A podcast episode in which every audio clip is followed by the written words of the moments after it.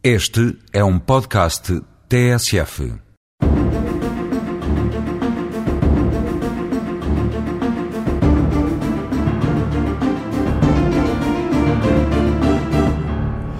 Hoje começaremos por falar sobre a proteção jurídica, a qual reveste as modalidades de consulta jurídica e de apoio judiciário.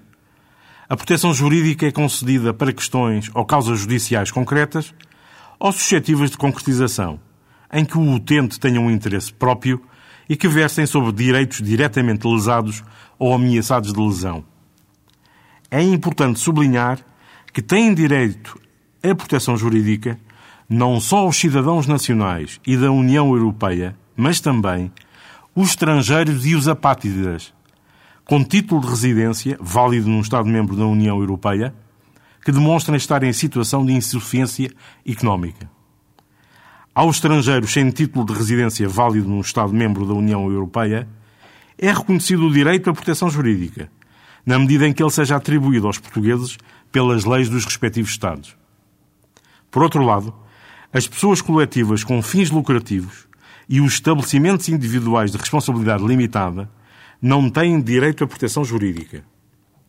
As pessoas coletivas sem fins lucrativos têm apenas direito à proteção jurídica na modalidade de apoio judiciário, devendo para tal fazer a prova necessária.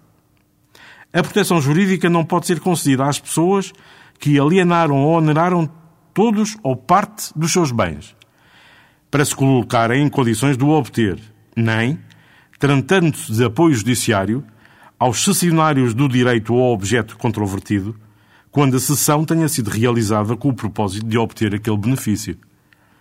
Encontra-se em situação de insuficiência económica aquele que, tendo em conta o rendimento, o património e a despesa permanente do seu agregado familiar, não tem condições objetivas para suportar, pontualmente, os custos de um processo.